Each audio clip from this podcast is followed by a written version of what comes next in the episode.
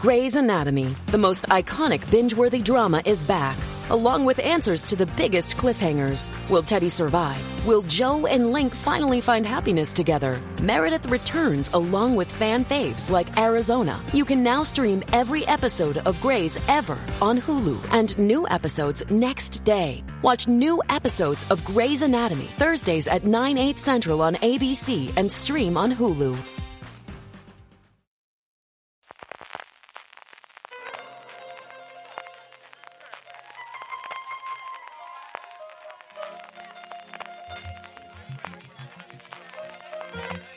Estás escuchando Fuera de Series con CJ Navas.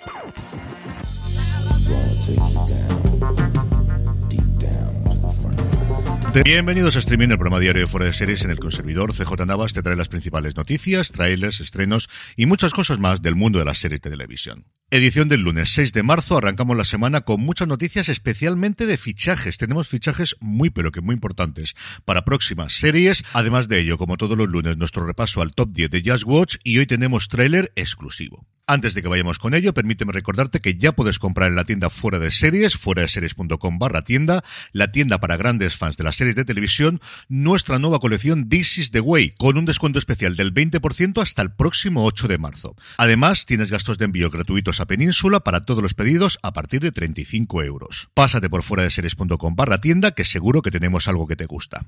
Empezamos, como os decía, con premios. El pasado fin de semana en Estados Unidos se dieron los Spirits Awards, que empezaron siendo unos premios solamente para películas independientes, pero que a día de hoy, especialmente porque apenas falta una semana para los Oscars, tienen mucha importancia, especialmente en materia de cine. Ahí arrasó toda la vez en todas partes, se llevó siete estatuillas, incluido la de mejor película, mientras que en el apartado de series la gran ganadora fue Disney, porque por un lado The Bear ganó mejor nueva serie y también mejor intérprete de reparto, porque una cosa que era novedad este año los Spirit Awards es que no hacían distinción entre actores y actrices, así que el de mejor interpretación de reparto lo ganó Ayo Edebiri y Colegio Abbott volvió a ganar una estatuilla, en este caso Quinta Brunson, no por su dirección, no por su creación, no por el guion, sino por su actuación porque se llevó el premio a la mejor interpretación.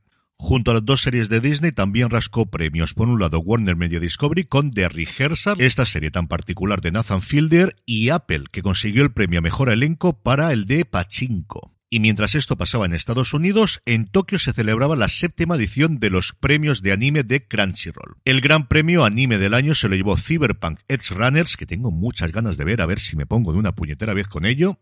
El de mejor serie con al menos una temporada, vamos, que no sea novedad, se lo llevó One Piece. Todos estamos esperando a ver qué es lo que hace Netflix con esa adaptación a imagen real. Mejor drama, la segunda parte de la temporada final de Attack on Titan o Ataque de los Titanes. Y tanto mejor acción como mejor animación se lo llevó Demon Slayer.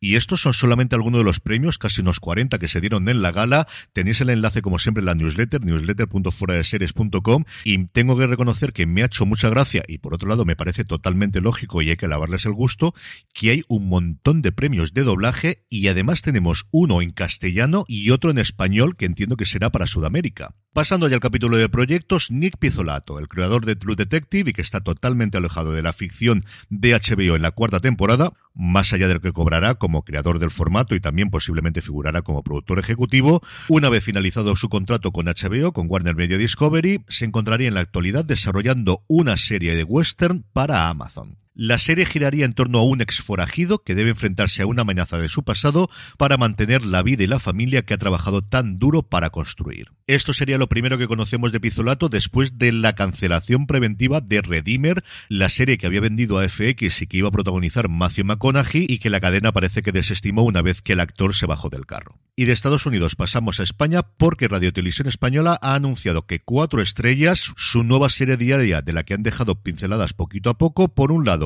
se estrenará finalmente en el Access Prime Time, es decir, después del telediario y no a mediodía. Había rumores de ello, pero por fin ha llegado la confirmación de Radio Televisión Española. Y por otro lado, que estará protagonizada por Tony Acosta. Junto a la actriz estarán Marta Aledo, Dafne Fernández, Ana Gracia, David Lorente, Antonio Molero, Raúl Prieto y además contarán con la colaboración especial de Antonio Resines, del que os hablaré dentro de un poquito. La serie se presenta como una comedia contemporánea, romántica y familiar que gira alrededor, evidentemente, de un hotel el Hotel La Sierra, un negocio familiar que acaba de recibir su cuarta estrella en el peor momento posible.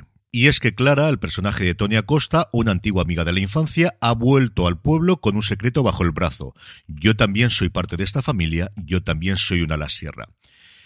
Rita, una madre demasiado preocupada por las apariencias, va a tirarse de los pelos con la noticia. Marta, el personaje de Daphne Fernández, va a declarar la guerra desde el minuto uno. Y Silvia, la bendita Silvia, hará todo lo posible porque la situación no se vaya de madre.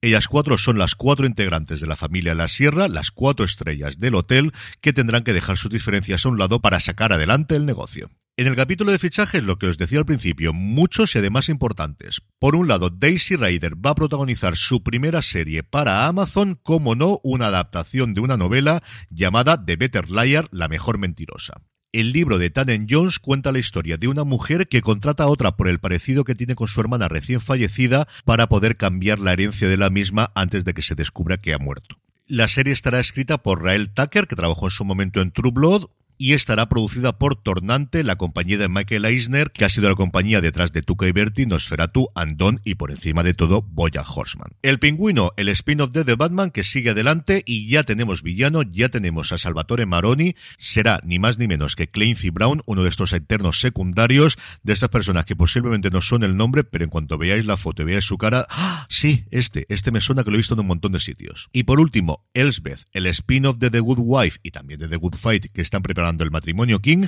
suma a su elenco a Carra Patterson y sobre todo a Wender Pierce, que también, que ha hecho muchas cosas, pero al final siempre será el bank de The Wire. En el capítulo de renovaciones y cancelaciones, Apple TV Plus ha confirmado una segunda temporada para esa maravilla llamada Planeta Prehistórico con Richard Attenborough y Paramount Plus ha confirmado lo que yo creo ya sospechábamos todos y es que Star Trek Discovery, la serie con la que comenzó este renacimiento de la saga galáctica, terminará con su quinta temporada, cuyo rodaje principal ya ha terminado. Eso sí, se anuncia que parece que tienen que acabar de rodar unas cosas a la vuelta de verano, que falta evidentemente la edición e incorporar los efectos especiales y que posiblemente no se vea hasta el 2024. La noticia evidentemente la comentaremos largo y tendido en Universo Star Trek, que como todos los lunes grabaremos a partir de las 9 y cuarto hora peninsular española. Nos podéis ver y comentar en youtube.com barra fuera de series o si sois más de Twitch en twitch.tv barra fuera de series y mañana martes tendré ya disponible el podcast en Universo Star Trek, así lo podéis buscar donde me estéis escuchando ahora mismo. Y por último, una cosita de industria, como las cosas estaban poco revueltas en el mundo del streaming en los últimos tiempos, como además tenemos en el horizonte la amenaza de la huelga de guionistas, nos faltaba el follón que se ha ido montando en las últimas semanas, alrededor sobre todo del Mobile World Congress, entre por un lado las cableras o las compañías telefónicas y por otro lado las compañías de contenido, las compañías de streaming. La primera salva la hacían las compañías telefónicas, no es nada nuevo, pero volvían a reivindicar que los Google del mundo, los Amazon del mundo y los Netflix del mundo para sostener la red y lo hacían en boca del presidente de Telefónica, José María Payete, en su función de portavoz de un nuevo grupo que se ha formado. Cada dos o tres años todas estas compañías montan un grupo, hacen algo y luego a los tres años vuelven a hacer otra. Las declaraciones yo creo que tenían dos objetivos fundamentalmente. Por un lado, contentar a los accionistas y por otro, empezar a hacer lobby con la Unión Europea, que es donde realmente se va a jugar este partido. Y ha dado la casualidad de que Greg Peters, el nuevo coceo de Netflix, pasaba por el mobile este pasado viernes y no se ha cortado un pelo. Peters dijo que aumentar el uso de las redes requiere inversión, lógico, pero es que Netflix ha invertido más de 60.000 millones de dólares durante los últimos cinco años, aproximadamente el 50% de nuestros ingresos totales. Y en concreto en Europa invertirá 1.500 millones de euros durante los próximos tres años defendía que hacerles sufragar el coste de las redes tendría un efecto adverso, reduciendo la inversión en contenido, perjudicando a la comunidad creativa, perjudicando el atractivo de los paquetes de banda ancha de mayor precio y, en última instancia, perjudicando a los consumidores. Y por si esto era poco, se acabó despidiendo con un podríamos argumentar fácilmente que los operadores deberían compensarnos por el coste de nuestro contenido, como ya sucedía con el antiguo modelo de televisión de pago. Yo creo que tanto lo de Payete como lo de Peter son realmente salvas de rey, pues para ponerse de cara a la opinión pública o para ganarse, como os digo, el favor en la Unión Europea y que se sentarán a negociar y llegarán a un acuerdo. Pero la última vez que yo recuerdo una movida similar aquí en España fue con el tema de Google News y los editores, cuando las publicaciones, no todas, sino al final los periódicos que venían del papel y las revistas, logró que el gobierno crease una ley para que Google les pagase y lo único que consiguieron fue que Google le dijese sí, pues ahí os quedáis, nos vamos, cerramos Google News y de repente todos esos enlaces que iban a vuestras webs y que os proporcionaban los beneficios por las visitas los perdéis. Veremos cómo acaba la cosa. Netflix al final tampoco puede permitirse tener una guerra abierta con todas las cableras porque pensar la cantidad de gente que se suscribe en los distintos países a su servicio a través de compañías telefónicas y las otras tampoco pueden vivir sin Netflix, que es beneficio todos los meses. Pero desde luego sí que parece que al menos aquí en Europa hay una nueva batalla que pelear. En cuanto a trailers, el primero de ellos me hace muchísima ilusión comentároslo y es que os lo traemos en exclusiva, es el tráiler de la segunda temporada de Sentimos las molestias. Lo tenéis ya disponible en Trailers FDS, nuestro canal de trailers que tenemos en YouTube. Tenéis el enlace también en las notas del programa y os lo pondremos también en la newsletter, newsletter.fueradeseries.com. En esta segunda temporada, Rafa y Müller, o lo que es lo mismo, Miguel Reyán y Antonio Resines, acompañarán a su nueva amistad, Alejandro, interpretado por el maravilloso Manuel Galeana, a una excursión a Torremolinos en la que los Rafas, junto a otros compañeros de viaje, entre los que se encuentran Fernando Colomo y Carmen Arevalo, descubrirán descubrirán una nueva forma de ver la vida. Los seis episodios de los que consta la segunda temporada se estrenará el jueves 30 de marzo.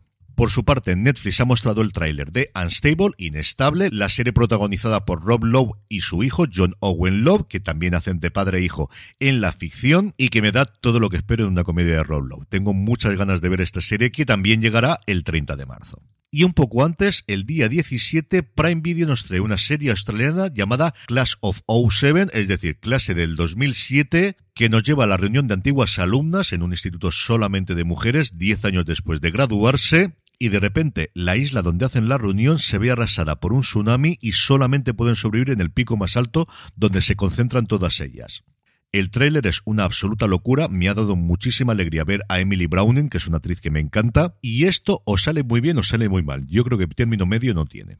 En el apartado de estrenos, muy rápido, no hay, no. Descansamos hoy lunes, que no viene mal porque vaya mes de marzo y vaya mes de abril, con los cambios que ha habido en los criterios de elegibilidad para los semi, nos viene encima. Lo que sí tenemos es el top 10 de Just Watch, ya sabéis, la plataforma y aplicación para saber dónde podéis ver una serie o película. En el puesto número 10 nos encontramos a The Walking Dead, que acaba de incorporar su última temporada a Netflix, y también en el Gigante Rojo encontramos la del 9, Todas las veces que nos enamoramos, y la del 8, La chica de nieve en el 7 Happy Valley, en el 6 Outer Banks, en el 5 The Wild Lotus y en el 4 una novedad El Consultor, la serie de Prime Video con Christopher Wolf. En el 3 La Chica Invisible, en el 2 para mí una absoluta sorpresa Carnival Row, se ve que la serie se ve mucho más de lo que yo suponía y en el 1, esta sí que no es una sorpresa, de las tofas. Y acabamos como siempre con la buena noticia del día y es que el actor Teo Rossi parece que se ha leído un poquito la lengua y en el transcurso de una entrevista ha dicho que se está trabajando en un nuevo proyecto de Hijos de la Anarquía. El actor que en su momento interpretó a Jules Ortiz, como os digo, en el transcurso de una entrevista para presentar su nueva película, Emily the Criminal, al ser preguntado por Deadline de si habría posibilidades de que volviese al mundo de Sancro,